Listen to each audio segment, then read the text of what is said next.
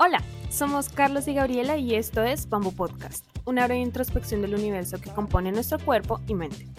Nos gusta hablar de la travesía humana en entrevistas valiosas con profesionales de diversas áreas, o a través de monólogos introspectivos, o conectando ideas filosóficas en medio de una conversación casual. Todo con un toque dramático y generacional. Acompáñanos.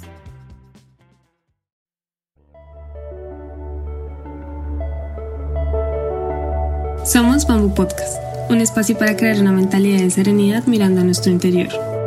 Soy Carlos y junto a mi hermana Gabriela exploramos diversas herramientas para alcanzar una vida pasible y satisfactoria. Si quieres entender un poco más de tu mundo y el que te rodea, estás en el lugar indicado para realizar una breve introspección del universo que compone tu cuerpo y tu mente. Acompáñanos cada martes en este viaje. Hola, soy Belén. Hola, soy Carlos y bienvenidos al episodio número 6 de Bamboo Podcast.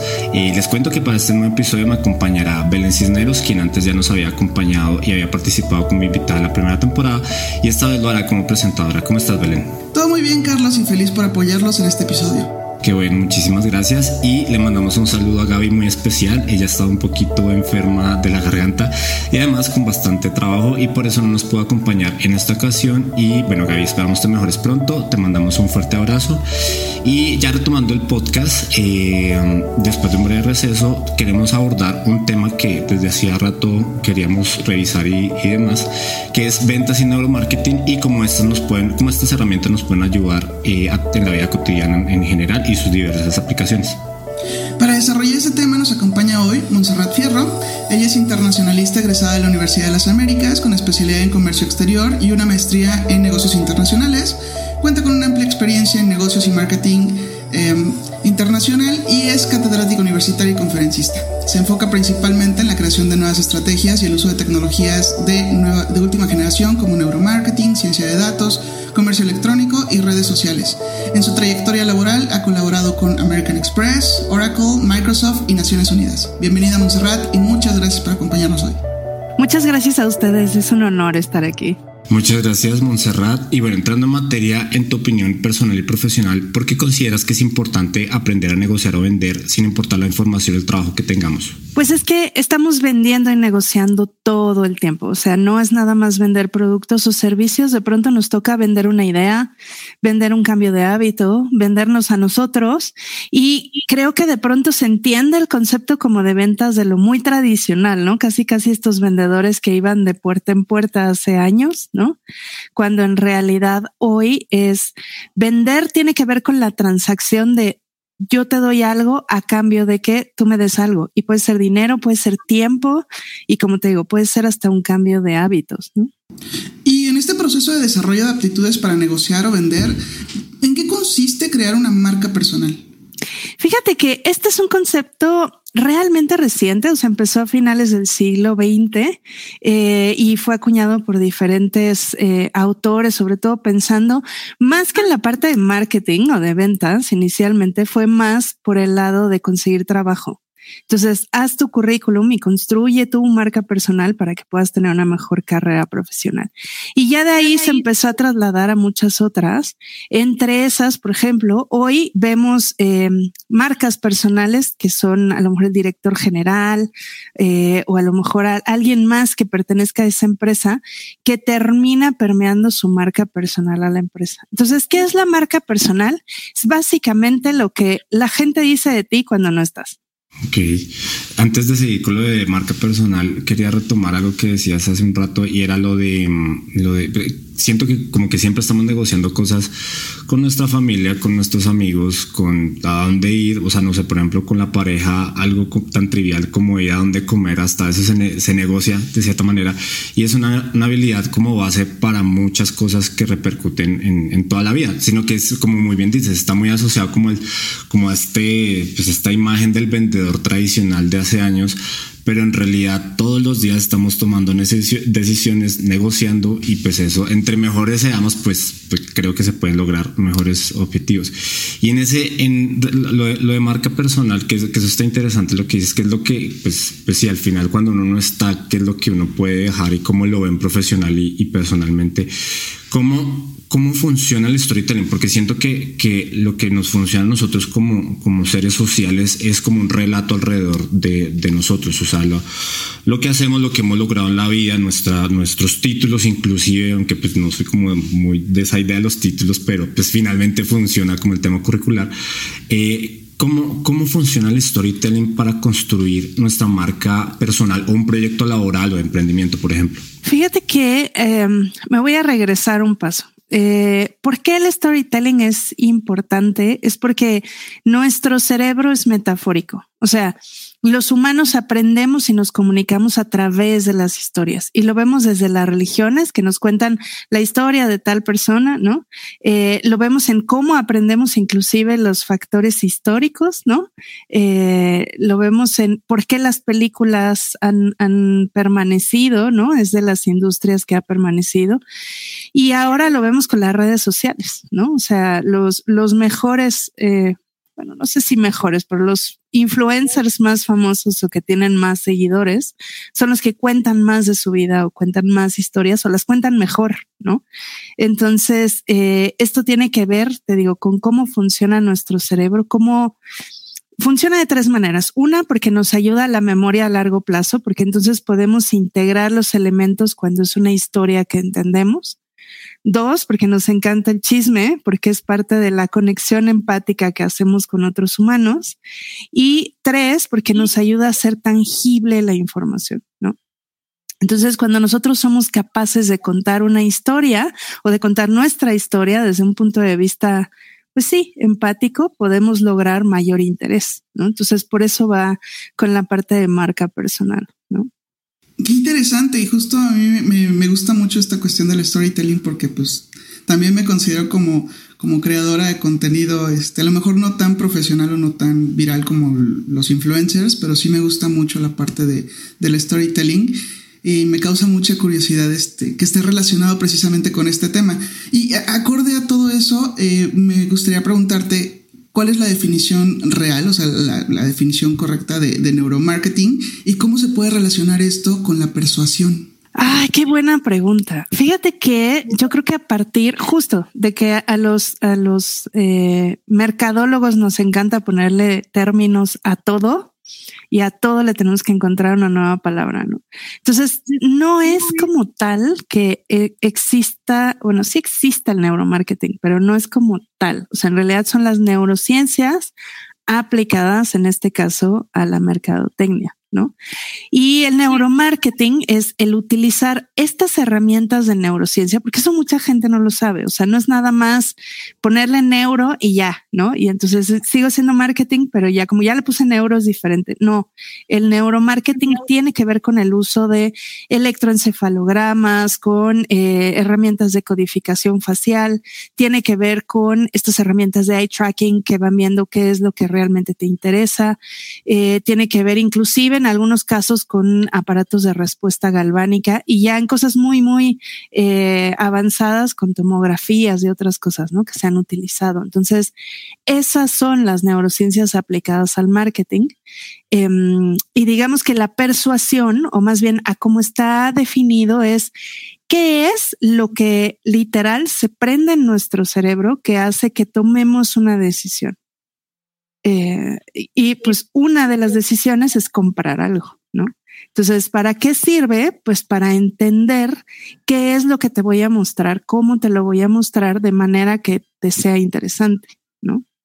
¿Y hasta qué o en qué momento puede ser? Porque creo que la línea es muy delgada la diferencia entre manipulación y persuasión.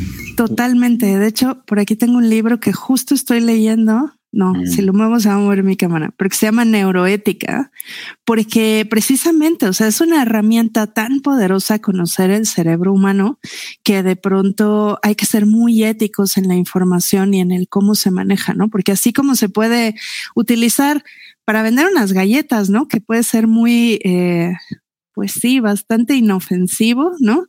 Eh, ya se ha utilizado en temas de campañas políticas y demás, ¿no? Entonces sí hay que, hay que tener cuidado con el cómo se utiliza, ¿no? Y eso, por ejemplo, eso haciendo como un paréntesis, el tema del, del me imagino, o no sé, las implicaciones que pueda tener neuromarketing en, en la política, pero va por, por ese lado. O sea, que por ejemplo, cuando fueron las elecciones de, del 2018, cuando quedó Trump, si no estoy mal, eh, pues hubo como todo un movimiento masivo en redes sociales eh, donde se está definiendo el tema y el tópico y las tendencias de las que se iban a hablar para poner a alguien en la presidencia de Estados Unidos.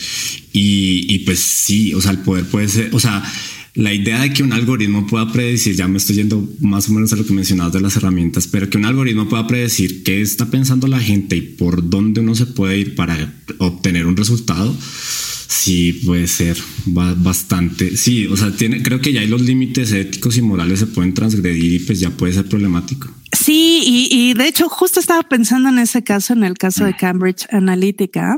Hay un libro muy bueno que se llama La dictadura de los datos que lo explica perfecto el cómo lo hicieron. Y justo se combina esta parte de, conocimientos que hemos adquirido por medio de las neurociencias con la parte de los datos y la parte de los algoritmos y la inteligencia artificial. Y esto hizo una bomba, ¿no? Entonces sí es importante como, como tenerlo muy en cuenta y estar muy alertas. El tema es que como todo, la legislación va años luz de donde está la tecnología. O sea, apenas están regulando temas de correo, de avisos de privacidad y ya estamos en temas de biométricos, ¿no? Este, estamos ya lejos de que la ley pueda cubrir lo que ya se hace a través de la tecnología, ¿no? Por eso este caso, justo este caso de las elecciones, eh, fue tan emblemático, ¿no? Porque nadie sabía que eso se podía hacer. Entonces, ¿cómo, cómo legislas algo que ni siquiera sabías que existía, ¿no?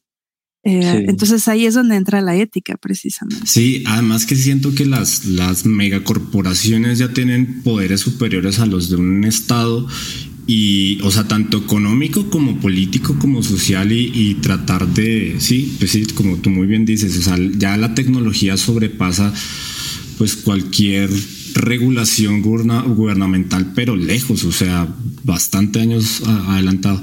Y, bueno, sin, sin, sin, desviarnos del, hacia el tema político, quería preguntarte que hay una palabra que se ha vuelto recurrente, bueno, que yo personalmente había visto como, como de algunos coaches o, de, o en neuromarketing inclusive, que es venderla a la mente. ¿Nos podrías contar en qué consiste? Creo que ya más o menos tocaste matices. Yo, yo tengo, tengo un grave problema con ese tipo de cosas porque en realidad no dicen nada. O sea, es como véndele a la mente. Pues claro, los Homo sapiens pensamos. no hay otra manera de vendernos.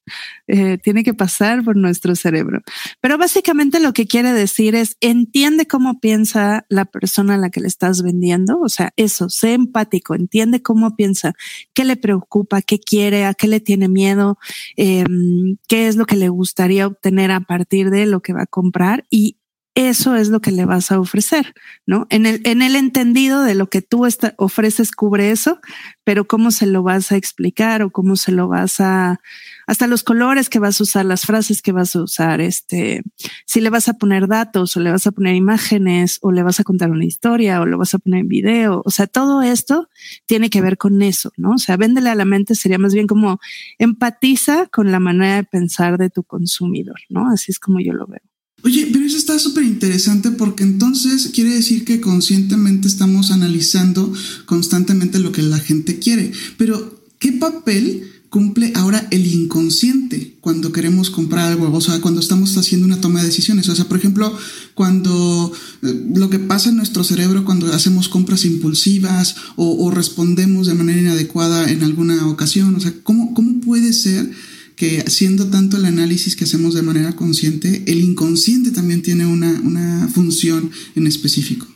Es que ahí es donde entra como, como entender justo cómo funcionamos, ¿no? O sea, es difícil que, que los humanos tomemos decisiones totalmente conscientes, ¿no? Y totalmente analíticas. O sea, siempre va un componente emocional e inclusive hasta los sentidos, ¿no? Es muy difícil, por ejemplo, que tú te comas algo si no te gusta el olor por ejemplo, ¿no? O inclusive si se ve feo, hay personas que no se comen las cosas si no les gusta la vista, ¿no? Entonces, em, por ejemplo, una compra, todo, todo, lleva a una compra impulsiva. O sea, de hecho, hay un estudio de Harvard que dice que eh, entre el 85 y 95% de las decisiones que tomamos son inconscientes Ah, quiere decir que gran parte de lo que decidimos tiene un gran componente inconsciente. No quiere decir que no pase por la parte cognitiva o la corteza prefrontal, ¿no? Entonces, por ponerte un ejemplo, un análisis que hice de mí hace mucho tiempo, justo para explicarlo en los cursos de ventas, que es cuando yo compro un coche, cada X años que compro un coche, ¿no? Hay dos cosas en las que siempre me fijo. Eh, obviamente el precio, pero hay dos cosas importantes que es dónde puedo poner mi café, o sea, el portavasos que tiene y el espejo que tiene. ¿No? Yo digo que veo el motor y que veo las características y me subo, ya sabes, abro el cofre. La verdad es que esas dos cosas son las que me hacen decidir. Una, porque casi vivo en mi coche. Entonces necesito tener siempre mi café o mi refresco o mi agua junto a mí. Entonces, si no trae un portavasos cómodo, es muy probable que no lo compre, ¿no? Y el otro es el espejo, porque yo me maquillo muchas veces en el coche porque vivo en mi coche, ¿no? Entonces, si no tiene un buen espejo, mm, también es muy probable que no lo compre. Y yo no me había dado cuenta de que me fijaba en eso hasta que hice el análisis. O sea, no es algo que yo tuviera consciente, sino que después de muchos coches que compré, no me di cuenta de que esos eran los factores más importantes. Entonces, ya hoy me subo y lo primero que hago es fijarme en eso. Si eso está bien, entonces ya voy y que abro el cofre y ya sabes todo lo demás. Entonces, pero ¿y por qué tengo que vivir en mi coche? Sabes? Y entonces ya empiezas a analizar de dónde vienen las decisiones. ¿Por qué creo que es importante maquillarme? ¿Por qué? Y entonces ya vienen muchas cosas inconscientes que no tomamos en cuenta para decisiones que en teoría son muy analíticas, ¿no? Y que, y que de hecho también evocan ciertos recuerdos, tal vez, por ejemplo, no sé, con los postres. Entonces a lo mejor mi abuela cocinaba unos postres riquísimos y, y entonces hay un aroma que, que me recuerda este de, de, tal producto. Entonces, es, es, bueno, a mí personalmente, yo, yo estudié policía, me interesa muchísimo eso porque, porque es, es es una persuasión, pero usando elementos como muy poderosos y hay que recabar información para saber qué tan ciertos y qué tan fiables son. Pero al final, pues es como una vocación de la nostalgia eh, muy sutil, pero muy efectiva. O sea, porque al final te terminan recordando ese momento en primavera, lo que fuera, y terminas comprando. O sea, y finalmente no lo querías porque recurre al inconsciente como ese proceso de venta.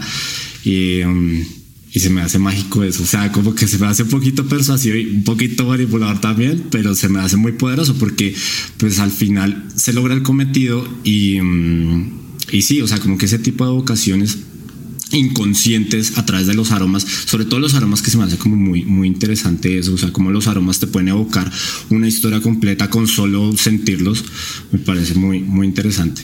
Eh, y en esa, en esa línea como de, los, de la parte cerebral, eh, quería preguntarte cuáles son las hormonas que componen nuestras emociones y, nuestros sentimientos.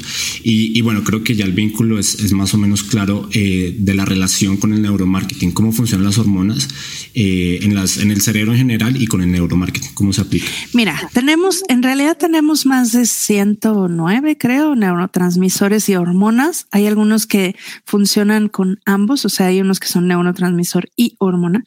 Eh, y lo que hacen básicamente es regular, eh, más bien, se a través de una acción o un estímulo se eh, produce esto en nuestro cerebro. ¿Qué quiere decir? Por ejemplo, si yo, por ejemplo, voy a cruzar la calle y de repente siento que un coche me va a atropellar, se va a disparar la adrenalina en mi cerebro, ¿no? Entonces me va a poner alerta y va a regular de manera que mi cuerpo, todo mi cuerpo, no nada más mi mente, sino todo mi cuerpo, se ponga en, en estado de alerta. ¿No? Entonces, eh, digamos que todas las funciones se, se, detienen y solo me da para correr, ¿no? Eh, o ponerme a la defensiva, ¿no? Eh, eh, esto es lo que, lo que hacen los neurotransmisores. Entonces, lo que tiene que ver con el, con el neuromarketing, o sea, los que más están relacionados, son los que tienen que ver justo con la parte de emociones, con la parte de empatía, ¿no? Como la serotonina, la dopamina, las endorfinas. Por ejemplo, las endorfinas te quitan el dolor y una manera de generar endorfinas de manera natural es hacer ejercicio. Por eso es que si te duele el cuerpo por hacer ejercicio, si haces más ejercicio te va a doler menos. ¿no? o si estás, eh, no sé, de pronto te puedes sentir medio triste o, o, lo que sea y te pones a hacer ejercicio y literal te va a levantar el ánimo porque es un tema de, de un neurotransmisor que te quita momentáneamente el dolor, ¿no? Entonces, así cada una tiene como sus propios componentes, ¿no? O sea, está por un lado, por ejemplo, la GABA que te, que te ralentiza o te da paz, ¿no? Te tranquiliza. Entonces, si tú te pones a escuchar música, a lo mejor música clásica o una fuente de fondo, ¿no? O estás en un lugar con colores suaves, tipo los lugares de meditación, spa y todo esto que tienen como este ambiente, eso te va a producir GABA y eso te va a calmar, ¿no? Y si vas a un lugar, no sé, a un parque temático donde hay montañas rusas y todo esto, la adrenalina es lo que va a despertar. Y eso se me hace súper interesante porque justo pues es parte de la misma biología y eh, pues lo podemos obtener de diferentes maneras, ¿no? O sea, como diferentes actividades en específico para producir ciertas cosas, ¿no? Y hay muchas infografías en, eh, a lo largo de Internet que nos precisamente nos ayudan a generar como esta, esta información y me parece algo muy curioso que incluso el, el mismo hecho de comer chocolate te ayuda como a, a, despertar, ¿no? Es como eh, acelerarte un poquito. Pero también hay una cuestión interesante acerca de, de esta función de, eh, de, las hormonas y me llama mucho la atención porque justo es algo que vimos en una entrada en, en tu blog que habla precisamente de, cómo podemos eh, pues encontrar este, la dopamina o cómo podemos hacer incluso eh, pues esta, eh, encontrar esta, esta fórmula de, de pues encontrar como ciertas cosas de, para retomar dopamina, pero también hablas de que hay que tener un ayuno de, do, dopamina, o sea, tú, tú explicas que, que, se puede generar tal cual, este, pues estos picos, ¿no? De, de este, pues de impulso y de, de, de, traerlo de vuelta. Pero cuéntame, ¿cómo, ¿cómo podemos hacer un ayuno de dopamina? Ah, bueno, me voy a regresar un poco. Todos los neurotransmisores, todos nos pueden generar adicciones. O sea, no es tanto que nos volvamos adicto a lo que nos da eso. O sea, por ejemplo, no es tanto que te vuelvas adicto a ir a los parques de diversiones, sino que te vuelves adicto a la sensación que te da ese, ese chispazo de adrenalina, ¿no? En el caso de la dopamina, por ejemplo, una de las cosas que más nos genera dopamina es fumar. Entonces, de pronto, entre que tiene mil cuestiones adictivas, o sea, los, las sustancias que tienen los cigarros o el tabaco, bueno, el tabaco y todo lo demás que le ponen, que están hechos para generar adicción. Pero por el otro lado, que te genera dopamina, el fumar se vuelve súper adictivo. ¿no? Entonces, cuando yo hablo de tener un eh, ayuno de dopamina, es porque como con todo lo que nos gusta, quieres más y quieres más. Es como cuando empiezas a ver una serie y te gusta y entonces quieres ver el siguiente capítulo, el siguiente capítulo, y de repente ya llevas cinco, ¿no? Pues es así. O sea, imagínate, con los cigarros puede ser que a lo mejor empieces con uno, con dos y al rato es una cajetilla al día. Y es en parte por la sustancia y en parte por la dopamina. Entonces, por eso es importante de pronto hacer estos ayunos, por así decirlo, de las cosas que ya nos estén generando cierta adicción. Por ejemplo, el celular nos genera dopamina, las redes sociales nos generan dopamina por la interacción, ¿no? Este, como decía, fumar, puede ser beber, este, diferentes. El juego, por ejemplo, también es una de las cosas que genera dopamina. Entonces, si tú haces estos periodos de ayuno, que es como, como si te desintoxicaras, ¿no? O sea, pensémoslo así. O sea, por mucho que te gusten las, no sé, las papas fritas, ¿no? Si te comes un kilo de papas fritas durante una semana, es muy probable que al séptimo día vas a necesitar un caldo de pollo o algo que te desintoxique, ¿no? Y te haga sentir mejor. Entonces, así, nosotros sobrecargamos nuestro cerebro, en este caso de dopamina, y necesitamos un detox de pronto para poder volver a disfrutarlo igual, ¿no? Este, inclusive hasta más, ¿no? Porque entonces ya traes la expectativa de, de volverlo a vivir, ¿no? Además que siento que la, el tema de la, de la gratificación inmediata, por ejemplo, con el celular, o sea, que estás aburrido y, y, es un fenómeno que ya es como muy común, no sé, que uno está en la calle, estás aburrido, que lo primero que haces, agarras el celular y, y pues como que siento que, que, se va perdiendo como esta curiosidad o como esta capacidad de, de aburrimiento, se puede decir, eh, por porque está, está, o sea, el estímulo de agarrar el celular, pues ya está ahí, es inmediato, se libera dopamina y listo. Pero creo que, por ejemplo, a diferencia de, de hacer ejercicio, la gratificación es mayor, porque al final se tiene que hacer un esfuerzo eh, más, más, más, ¿cómo le diría? Como más físico y, y, simplemente con el celular o con agarrar un cigarrillo y fumar, pues es como, ok, no tengo que hacer gran esfuerzo, tengo mi shot de dopamina y solucionado el problema. Eh, pero al final, pues eso nos termina siendo adictos, el ejercicio también, pero a lo mejor como que el enfoque del estímulo o de la adicción pues al final está equivocado. A mí, a mí personalmente, por ejemplo, con, con, las redes sociales, pues estoy por mi negocio, pero en realidad ya ni el personal prefiero dejarlas porque gastaba mucho tiempo, porque pues a veces me daba ansiedad. Y, y entonces cuando uno entiende que, que, que, uno puede de cierta manera estimular esas hormonas de manera correcta, pues uno se siente más tranquilo. Porque es que, por ejemplo, el tema de la ansiedad eh, pues es, yo creo que es una de las enfermedades de los más graves de, las, de los últimos años y es algo que la gente no, no es, o sea, no estamos tan conscientes de tener, por ejemplo, el celular o los vicios o los videojuegos o el apostar, lo que sea, pero es algo de lo que hay que limpiarse. O sea, así como nos limpiamos, no sé, el organismo hay que, no sé, X cada año, no sé, hacerse una limpia o desintoxicarse o purgarse, pues también hay que hacerlo como en ese mm, en ese aspecto, porque al final, y eso, y eso, bueno, esa, es una, una, pregunta que me surgió ahorita, ¿qué tanto? Porque por ejemplo, yo era fumador, hace mucho no, no fumo, pero los fumadores teníamos esa idea de que el cigarrillo, por ejemplo, te quita el frío o que te relaja. ¿Qué tan cierto es eso? y qué tanto sí es hormonalmente como un efecto. O sea, porque yo sí por lo menos digo es algo psicológico, pero bueno, pues no soy experto, entonces eso quería preguntar. Eh, mira, eh, voy a retomar algo de, de, lo que estábamos platicando. De hecho, hay un libro que les recomiendo muchísimo, es de mis favoritos, que se llama Hábitos Atómicos. Eh, voy a publicar, yo creo que entre esta semana y la que sigue, una infografía de que cómo puedes cambiar tus hábitos siguiendo esta, esta metodología, porque está muy interesante. Eh, yo creo que lo voy a publicar en Instagram y en LinkedIn. El punto es que lo que dice es eso, o sea, no puedes cambiar tus hábitos porque de pronto los malos hábitos tienen una recompensa inmediata. O sea, tú te comes un chocolate, lo que decías Belén, y automáticamente pues te da una recompensa, ¿no?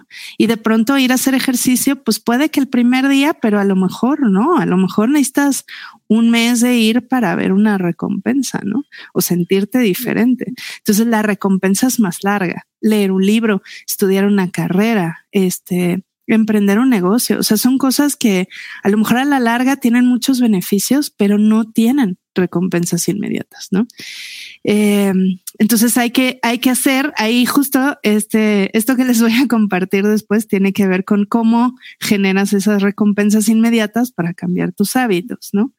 Y entonces se junta con esta parte de las creencias de que te quita el frío el cigarro. Eso no es cierto, ¿no? O sea, te da la sensación porque pues estás viendo el fueguito, porque no sé qué, y entonces como que tú solito te, te, das a la idea de que hay frío y entonces se me antoja, ¿no? Este sí te relaja por lo, una, por los químicos que tiene, por eh, la generación de dopamina que les decía, y por el otro lado, porque pues sigue el mismo principio de respirar. O sea, si tú haces como el ejercicio que hacías de fumar, pero solamente como sin el cigarro, pues de inhalar, exhalar, seguro, y lo haces durante el tiempo que dura un cigarro, que son como cinco minutos, seguro te relajas. O sea, sí es, sí es como un tema más eh, fisiológico, por así decirlo. Sí, justo porque eh, pues las reacciones pues corporales hacen como esa esa este, implicación, ¿no? Por ejemplo, lo que, bueno, hay, hay, comerciales, no quiero spoiler nada, pero hay comerciales que, por ejemplo, manejaban esta cuestión de los cinco minutos de Milky Way, ¿no? Que eran como este, este relax de que cómate un chocolate y te vas a, a sentir mejor y bla, bla, bla, pero en realidad, pues eso es lo recomendable, ¿no? Después de ciertas eh, jornadas de trabajo, lo recomendable es eh, este, tener cinco minutos de relajación total, o sea, sí, total, sin agarrar el celular, sin nada, simplemente respirando y, sí bajan mucho los niveles. Este, creo que es la, hormona de cortisol la que hace como que el, el, el, estrés, ¿no? Entonces, eh, eso es lo que regula de alguna manera, pues generar como este, este impulso. Y eso es lo, lo interesante de todo este asunto, porque pues hay cosas o hay hábitos que, como mencionas, eh, son mucho más eh, pequeños a lo mejor y que microesfuerzos pueden hacer que a la larga tengamos muchos más beneficios, pero pues es algo que mucha gente no hacemos por eh, desidia. Entonces es interesante ver cómo eh, justamente podemos beneficiarnos de estas, de estas circunstancias. Y tengo una pregunta, mi, mi trasfondo de comunicóloga no me dejó en paz. Este, cuando estaban hablando de política, me, me vino mucho a la mente la teoría de Laswell porque pues es esta cuestión de la teoría de masas y que los canales y el propósito y la persuasión y bla, bla, bla. Entonces, ¿cómo podríamos utilizar el neuromarketing para poder tener una comunicación o más empática o más eficiente, este, como para ayudarnos más en nuestro entorno inmediato, o sea, en la cuestión laboral, en la cuestión de las relaciones sociales, las familiares que son tan complicadas porque justamente, eh, bueno, hay una cuestión ahí bien interesante que es esta eh, parte de que no nos enseñan a comunicarnos, realmente hablamos, pero no nos comunicamos, o sea, es muy complicado comunicarte con tu familia. Entonces, ¿cómo podría ayudarnos esta herramienta o esta, eh, este estudio del neuromarketing a poder generar esta, esta relación, vaya, mejorar nuestras relaciones? yo creo que lo primero que nos da eh, las neurociencias es entender que las otras personas piensan diferente a mí. O sea, primero, porque se han formado sus recuerdos, sus pensamientos, sus creencias a partir de otros elementos que no tengo yo. Entonces, primero es entender eso. O sea, literal, esto de cada cerebro es un mundo, ¿no? Por el otro lado, entender que además hay factores que sí nos, eh, digamos que como que nos envuelven a todos. O sea, hay ciertas cosas, ciertos valores, creencias, etcétera, que eh, nos llevan justo a generar este puente de empatía, ¿no? Y el tercero sería entender cómo son los elementos de comunicación. O sea, pensémoslo así. O sea, no es lo mismo explicarle algo a un niño de cinco años que de 10, que de 15, que de 25, que de 35, que de 45, porque creemos que después de los 25 ya todos somos adultos y nos comunicamos igual y no, tiene que ver con un millón de factores. Entonces entender eso, yo creo que eh, eh, cuando empiezas a entender eso puedes ser más empático con las personas, ¿no?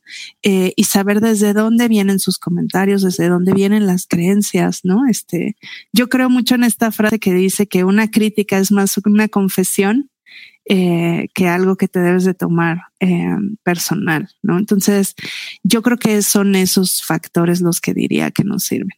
Y yo agregaría como el tema de la, de la empatía, porque si tú, el, el, neuromarketing creo desde, desde lo que más o menos entendí, lo que comentabas, es pues una serie de herramientas para entender cómo funciona la otredad, cómo funcionan los, los, los demás, sean clientes potenciales o sean votantes o lo que sea. Y al final es ponerse como en los zapatos de, de esa otra persona y decir, ok, ¿cómo puedo comunicarme de, de forma que yo me pueda hacer entender y que la otra persona lo entienda y, pues lleguemos como un acuerdo. Eso es muy difícil porque como él muy bien decía, o sea, aprendemos a hablar, pero a comunicarnos es otra cosa. Entonces, eh, creo que esa, esa, o sea, esas aplicaciones que pueda tener más allá de, de, las, de la publicidad, del marketing y demás, pues creo que serían como bastante interesantes pensando en, en un futuro, porque al final pues todos funcionamos con estímulos y pues esos estímulos lo ideal que sean pues, pues más tal vez asertivos eh, y eso creo que podría ser como una, una aplicación, o sea, no sé, como una, una, una, unión entre la psicología y el neuromarketing, o sea, que al final pues creo que no, están muy vinculados pero al final con un objetivo de la, de la comunicación. Y creo que ya, ya me alargué un poquito, pero eh, voy cerrando el, el, episodio con una pregunta que le hacemos a todos nuestros invitados, es la pregunta del podcast, y es, eh, Monserrat, ¿qué impacto quisieras dejar en tu entorno con lo que haces a diario? Mm, qué buena pregunta. Pues mira, yo creo que el, el, principal impacto que busco dejar, ¿no? Es que haya gente, más personas que quieran buscar como una manera diferente de hacer las cosas, que se animen a emprender o que se animen a estudiar más o que se animen a, hacer las cosas de manera diferente y darles las herramientas para que puedan lograrlo, ¿no? Eso sería como, como una de las cosas. Y la otra es Ah, necesitamos tener más comunicación, más contenido, más conocimiento en español para Latinoamérica. Entonces, ese es otro de los puntos que yo quiero generar. O sea, que todo esto que se queda justo como en ciertas metodologías y demás, y que se quede en inglés en algún lugar por ahí perdido, que lo podamos traducir o generar nuevas ideas y contenido también para Latinoamérica. Completamente. O sea, hay, hay mucha literatura que justamente eh, pues empieza como a, involucrarse en nuevos negocios, eh, más bien en nuevos modelos de negocio, en nuevos modelos este, de comunicación, sobre todo en esta parte de, de poder comprender cómo, cómo podemos eh, empatizar con el otro y desde dónde sale esta necesidad, pues también es como muy importante. Eh, y bueno, te agradecemos muchísimo por tu tiempo, por tus respuestas, Montserrat. Cuéntanos entonces en dónde podemos encontrar más información sobre tu empresa y sobre los servicios que ofreces. Sí, pues eh, mi empresa nos pueden encontrar como NCQ o NCQ, o sea, Neuro Consultancy Quantum. Eh, nos encuentran tanto en Facebook como, bueno, en Instagram, ahorita anda medio perdido, y en LinkedIn, nuestra página web que es ncq.mx. Y a mí me encuentran en todas las redes como arroba fierro.monts. Ese es mi usuario tanto en Facebook como en Instagram y en LinkedIn como Montserrat Fierro. Perfecto, Montserrat, y muchas gracias por acompañarnos el, día de hoy. Muchas gracias también a todos los que, los que nos escuchan en Mambo Podcast. Los esperamos el próximo martes con un nuevo episodio para continuar explorando el universo que compone nuestro cuerpo y nuestra mente. Y no se olviden darse una vuelta por los demás episodios en Spotify, Deezer, Apple Podcast y nos vemos hasta la siguiente semana.